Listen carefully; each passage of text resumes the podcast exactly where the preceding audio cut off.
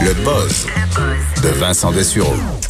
Alors, euh, Facebook, euh, Vincent, dans ton boss, euh, Facebook va lutter contre les fake news concernant le coronavirus. Est-ce qu'ils répondent à, l'appel du, du docteur en chef de la, santé publique du Québec? Non, non, répondre à une inquiétude mondiale. Ah, OK. Je dirais par rapport. Je pensais que c'est le docteur Arruda qui les avait secoués avec son point de presse d'hier. À mon avis, c'est même pas c'est qui, M. Zuckerberg, M. Arruda.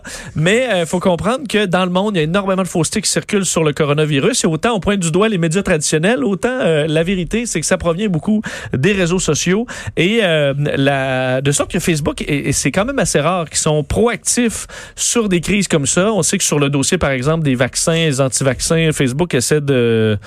Ils sont mal à l'aise de réagir euh, là-dessus et de trancher, disons. Mais là, dans le cas du coronavirus, aujourd'hui, chez Facebook, on a annoncé qu'on allait euh, lutter de façon proactive contre les fausses histoires qui, surtout, convaincre les gens de, euh, de ne pas se faire traiter ou leur donne des faux traitements. Là. Entre autres, il y a quelque chose qui circule que de boire du, euh, du, du, blanchissant, là, du... Euh, euh de l'eau de Javel? L'eau de Javel, ça, ça, ça, pourrait régler le coronavirus. Ou ben, moi, si, tu bois, si tu bois beaucoup d'eau de Javel, tu n'auras jamais le coronavirus. C'est sûr que... Tu te rendras pas là. Ça pourrait être ton point devant euh, dans un tribunal. Ouais. Mais, que, mais bon, Facebook ne le voit pas de cet œil. Alors, on va à la fois éliminer certains mots-clics, des hashtags qui euh, pousse, entre autres sur Instagram aussi, des faux traitements, des faussetés comme ça. Alors, c'est quand même assez rare de voir le géant qui euh, s'implique et prend les devants. C'est une bonne chose. Quoi qu'ils ont répondu à près que Twitter et Google aient fait de même. Alors, on voit qu'on essaie de, du moins de gagner un petit peu de terrain sur les fake news et ça, c'est pas toujours facile. Sondage sur les jeunes et la porno. Oui, quand même un truc intéressant pour les parents qui nous, euh, qui nous écoutent. C'est euh, en, en Angleterre, mais euh, on peut s'entendre des jeunes de 16 à 17 ans, que ce soit des Britanniques ou des Canadiens, ils doivent avoir une consommation du moins qui se ressemble un peu. Euh, c'est quand même euh, une, une, une, étude sondage intéressante. Sur des jeunes de 16-17 ans. 16-17 ans, mais qu'on est allé interviewer en entrevue, fait des groupes tests, euh, des, panels de discussion avec les parents, les enfants et tout ça, pour en arriver. Et il faut dire que, que, quelques euh, détails qui sont sortis de cette étude-là, qui est quand même caché, c'est le British Board and Film Classification qui a fait cette étude euh, et qui a quand même sorti certains résultats. Comme quoi, chez les 16-17 ans, plus de la moitié disent avoir consommé de la pornographie récemment, donc, euh, dans les derniers jours. Dans la dernière heure? Euh, oui, dans, les derniers jours. Disons, euh, dernièrement. Mais ça, même les chercheurs disent c'est beaucoup plus que ça parce que beaucoup de jeunes étaient mal à l'aise de nous le dire. Alors, vous pouvez dire, une majorité, une grande majorité des jeunes de 16 à 17 ans ont vu de la pornographie récemment. Mais ce qui m'a fait sourire, c'est que quand on demande aux parents, est-ce que selon vous, votre enfant est allé voir de la pornographie récemment, 75% disent ben non, jamais mon gars va pas voir ça, ma fille va pas encore voir moins. ça, encore moins. D'ailleurs, le, le, malaise est plus euh, est plus intéressant chez les filles parce que lorsqu'on demande aux parents, selon vous, votre enfant, s'il va voir de la porno, c'est pourquoi? Quand c'est pour un garçon, on dit ben c'est pour, son, plaisir euh, personnel. Mais quand on demande pour votre fille, ben là, c'est par accident. là, c'est par accident. Alors, on dit, là, ma fille s'est allée, c'est tombée là-dessus. Euh, Curiosité, là. Vous voulez avoir, avait entendu parler des amis de quelque chose, elle voulait voir, c'est quoi ça? Non, elle cherchait quelque chose pour une, euh, pour des, mettons, sur des, pour une recherche sur les animaux d'Afrique. Puis elle est tombée sur quelque chose de plus, ouais. je sais pas. Oui, je comprends. Avec le mot antilope, elle est tombée sur salope. Je ben, quelque chose de même. exactement. En tapant mal sur le clavier, là. exactement. c'est des choses qui sauvage. C'est des choses qui arrivent. Puis, euh, c'est ça. Elle est tombée sur... Elle cherchait juste accouplement, là. Oui, oui, oui. Puis, pour faire un exposé sur les rhinocéros, elle est tombée sur autre chose. Bon. Alors, mais, ce que les chercheurs disent, c'est que ce n'est pas tout à fait vrai que les filles tombent uniquement sur la pornographie par accident. Au contraire, le font aussi comme les garçons par plaisir personnel, alors par, par choix. Alors dans ce cas-là, il y a beaucoup de parents qui sont loin de la vérité sur euh, ce que leur adolescente consomme sur Internet. Euh, là où il y a, euh, bon, quand même une analyse intéressante, c'est qu'on dit au niveau de l'image corporelle, est-ce que ça les trouble? Euh, de se comparer, tout ça, on en parle beaucoup. Semble que non, euh, disent que ça, c'est vraiment le monde d'Instagram, et euh, mais pas du, de la porno. La porno, ce que ça va mettre comme pression, c'est souci de performance. Là, on en a déjà parlé. Entre autres, les jeunes femmes qui vont s'inquiéter, ou les adolescentes que le- leur, leur petit chum leur demande de faire ça. Là.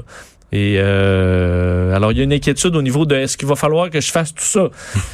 Sauf que souvent, je veux dire, le jeune de 16-17 ans aussi n'est pas plus capable de faire grand-chose. Alors, euh, euh, c'est ce qu'on dit. Et l'autre point qui est Oui. amené, sans dire si c'est bon ou mauvais, c'est quand même le point intéressant, on disait que les jeunes, euh, en raison de cette accessibilité à la pornographie, découvraient beaucoup plus jeunes leur orientation sexuelle. Parce qu'en voyant des vidéos que leurs amis écoutent, vont moi, moi, moi ça, ça m'attire pas, vont tomber, essayer d'autres choses et vont découvrir euh, s'ils sont gays, lesbiennes, bisexuels ou tout ça plus jeunes. Et ils disent pas est-ce que c'est une mauvaise chose ou une moins bonne chose? C'est dans les effets secondaires de. On euh, s'en rend compte plus vite, plus directement. Exact. Donc sachez-le, vous êtes peut-être un petit peu naïf sur vos enfants. Bon. Hein? Je te pose pas de questions. Non, non, non, non, non. Les profs devraient-ils punir ou faire des éloges? Bon, on peut pas faire les deux? Ben ou- oui, on peut faire les deux, mais à quel rapport? Mettons, quel ratio? Est-ce que tu dois te fâcher plus souvent que faire des, euh, disons, Mettons, je dirais- encourager? mettons que je disais moitié-moitié. là. Bon, euh, ben moitié-moitié, c'est bon Ah oui? quand même. Bon. Mais ça pourrait être encore mieux selon euh, cette étude publiée dans le journal euh, Journal of Educational Psychology, donc de la psychologie éducationnelle, sur euh, le taux de, on dit, le d'éloge versus de punition. Et là, on parle juste verbal. Donc, soit on, une remontrance, là, donc dire quelque chose de négatif, ou il y a un encouragement.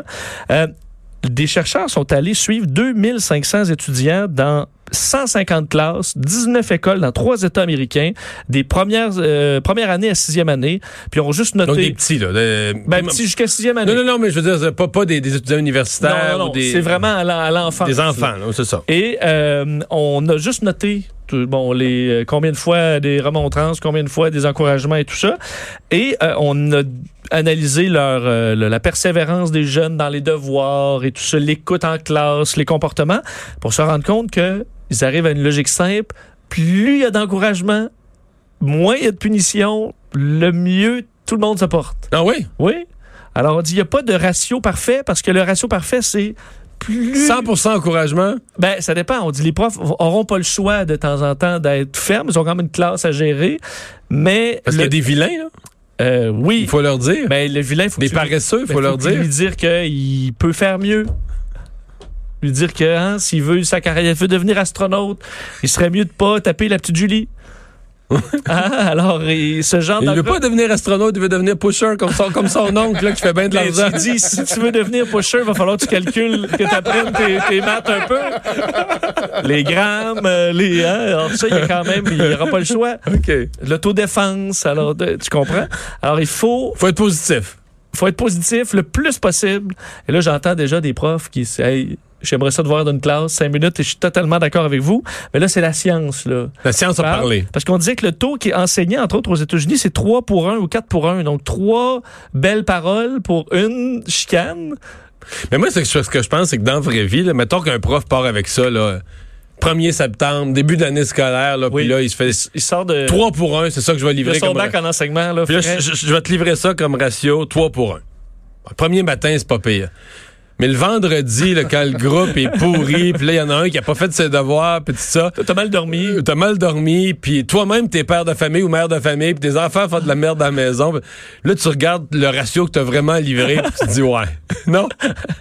Sais pas. Dis, là, je vais scraper mon ratio aujourd'hui, là, mais on le reprendra lundi. Effectivement. Mais vous C'est le risque. C'est ça.